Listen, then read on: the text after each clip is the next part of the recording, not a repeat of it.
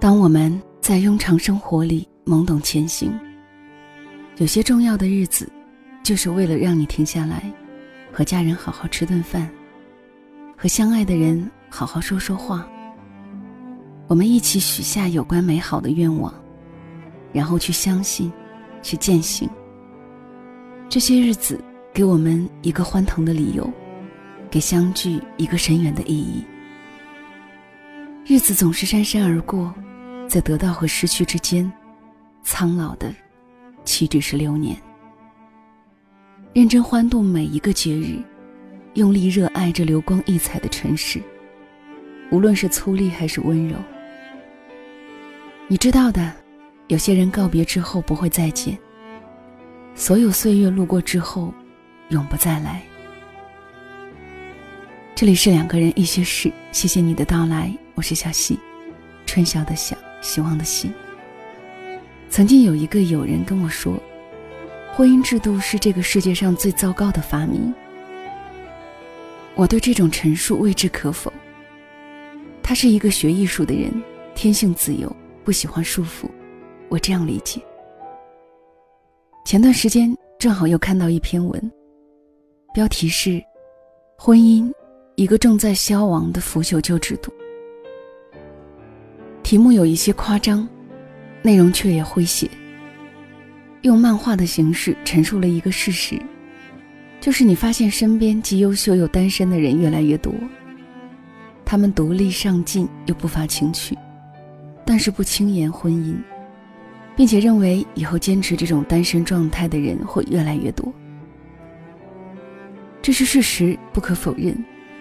所以我们开始思索，婚姻与人性，婚姻与爱情的意义究竟是什么？究竟是束缚还是升华？今天小溪讲一个朋友的故事给你听。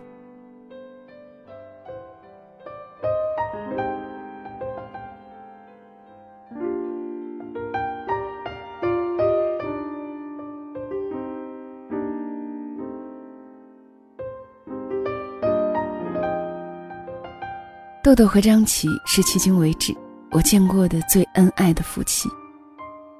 豆豆是我的大学室友，瘦高的个头，话语不多，却很有自己的想法，行为慢条斯理，颇有些老大的风格，人缘极好。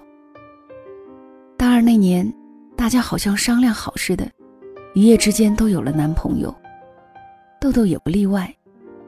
她的男友是她的高中同学，叫张琪。在另一座城市读建筑设计。自从两个人确立了恋爱关系，我们宿舍的电话就没有空闲过。电话在他的床头，他经常把电话抱到床上，一聊就是一个多小时。有时候半夜也会聊，为了避免打扰我们休息，他或者捂在被子里，或者把电话线拉长牵到门外。半夜去洗手间的姑娘，经常会被一坐在走廊墙边窃窃低语的他惊吓到。有次，隔壁宿舍的女孩去洗手间，打开房门就看到有一长发女子，披头散发蜷缩在墙角。当天，豆豆和男友闹别扭，电话这头，豆豆抑制不住的低声哭泣。加上走廊里灯光忽明忽暗。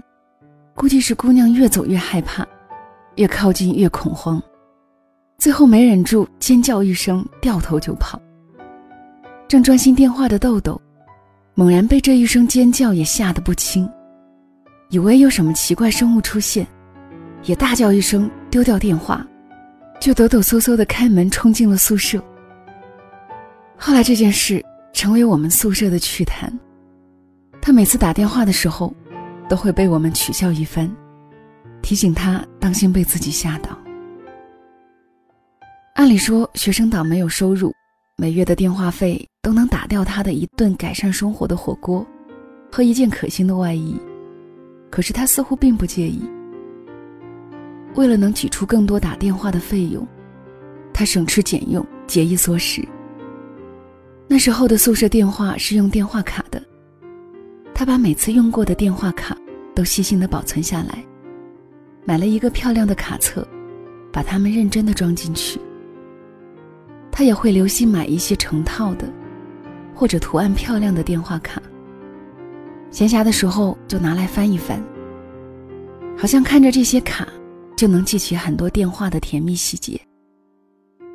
记得后来有次到他家，他也曾翻出这些卡片来给我看，问我还记不记得那个时候疯狂电话的日子。我说当然，每天晚上吵得我睡不着觉。他说现在想来确实挺不好意思，可那个时候就是忍不住想要和他说话。豆豆总说，爱他就是和他有说不完的话。这一点我不能认同，却非常佩服。我记得有次和他去网吧通宵上网，我一晚上打打游戏，听听音乐，聊聊天儿。天快亮的时候，已经困到不行，最后趴沙发上睡着了。一觉醒来，看到豆豆还在精神抖擞的聊天儿，电脑界面和姿势，跟刚进网吧落座的时候一模一样。我认真的趴在他桌前观察了一下他的聊天儿都是家长里短的琐碎小事。我惊诧他怎么有这么多说不完的话。我招呼他该走了，时间到了，他说：“你先走，我再续一个小时。”后来豆豆毕业，张琪也从另一个城市来到豆豆身边，两人也算是结束了三年的异地恋。真正在一起了。他们刚工作的时候，我到二人租住的小居室去过，房间很小，一个卧室，一个厨房，一张床已经占据了房间的半壁江山。我把张琪赶走，和豆豆在狭小的房间里聊了一晚。他当时情绪有些失落，说到两个人从异地到朝夕相处的改变。结束了相思之苦，却带来了更多的摩擦。也说到刚工作的艰难和与社会的格格不入，以及在这个收入不高、房价很高的城市，怎样才能拥有一个属于自己的家？我苍白的安慰了他几句，说以后会好起来的。这个以后并没有多久。毕业后两年。豆豆有一天打电话说，让我做他的伴娘，他要结婚了。我当时的高兴竟无以言表。有情人终成眷属，从校服到婚纱，这样的爱情总是令人羡慕的。结婚的前一天，我去他的新房，房子在城市中心地带，二百四十平米的复式楼，简约大方的装修。是我心仪的模样。每一个细节都能看出女主人的用心。尤其喜欢她的主卧，房间很大，床面很宽，加柔桑蚕丝后背，轻轻地附在床上。我一点都不客气地将自己摔在他的新床上。被心散发出来的纯净、清新的味道让我沉醉。伸手触摸，仿佛能感觉到每一根蚕丝都平行。顺滑、伸直、自然蓬松。他走过来和我头对头躺下，一瞬间，仿佛回到了我们的校园时光。他说：“你还记得吗？我们之前租住过的房子。”我说：“当然，我们不是还同床共枕过吗？”他说：“那个时候觉得，我们的婚姻渺茫，事业渺茫，天天都会吵架。”谁也不会想到，我们现在可以连同婚姻和事业一起拥有。豆豆讲起过去的两年，他在一所中学里教书，好学上进的他很快成为教学骨干，在教研室里担任重要职务。而张琪所在的设计院薪资待遇很好，两年时间就赚得了房子的首付。豆豆说。张琪除了太忙，很少时间陪他外，能给他的都给他了，包括包容、呵护和疼爱，当然也包括物质生活。而过去的两年，我从北京回到这座城市，也经历了很多学业和情感的波折。对爱和家的概念已经逐渐模糊。可是，眼前的场景，却让我有了莫名的感动，内心涌起一阵复杂的情愫。如果这个世界，还有人让你有结婚稳定下来的欲望，这个人，一定是给了你一个踏实的家。我问他：“你觉得婚姻的意义是什么？”他说：“婚姻就是给彼此一个家。”就像你躺在身下的这床被子，知道我为什么选它吗？这是这款被子的第三代。罗莱的蚕丝是用手工剥茧拉丝的，铺棉过程也是手工层层铺制的。如同我们的婚姻，每一步每一程，都需要用心体悟，用心感知。蚕丝会断丝，却不会降低使用寿命。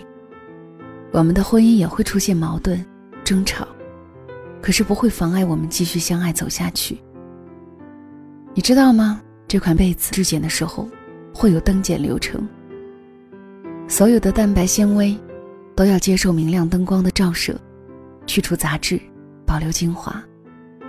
就像我们的婚姻，如果按二十六岁结婚，七十五岁终老，我们有五十年的路程相伴要走。里会没有磕绊、诱惑，甚至伤害？可是，我们的感情，终会在细水长流里，留住岁月的精华。后来，我离开了那座城市。但是我知道，他们的婚姻一直保护着彼此的爱情不受伤害。他有了宝宝，宝宝能爬的时候，他打电话说。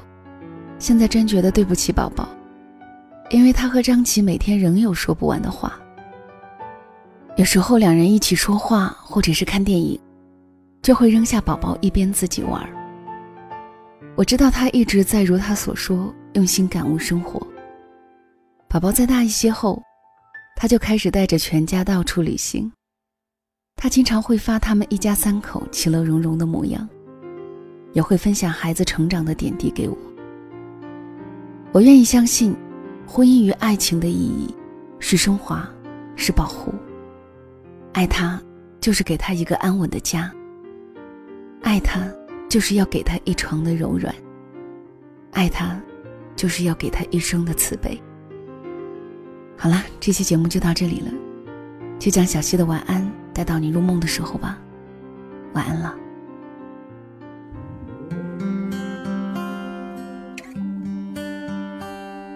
小时候，你想要什么？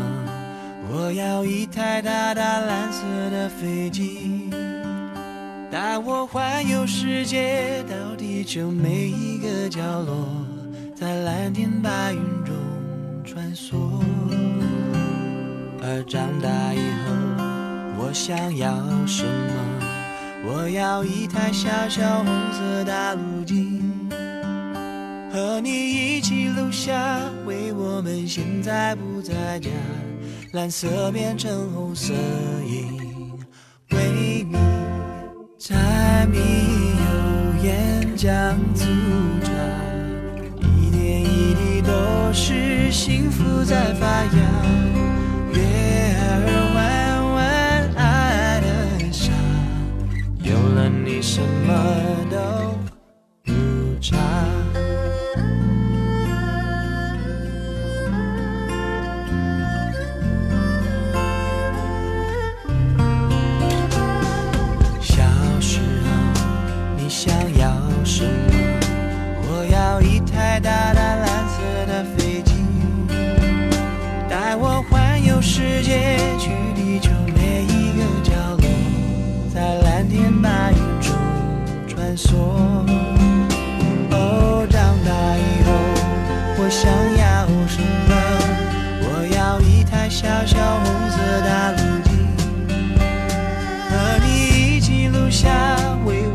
现在不在家，蓝色变成红色因，为你柴米油盐酱醋茶，一点一滴都是。幸福在发芽。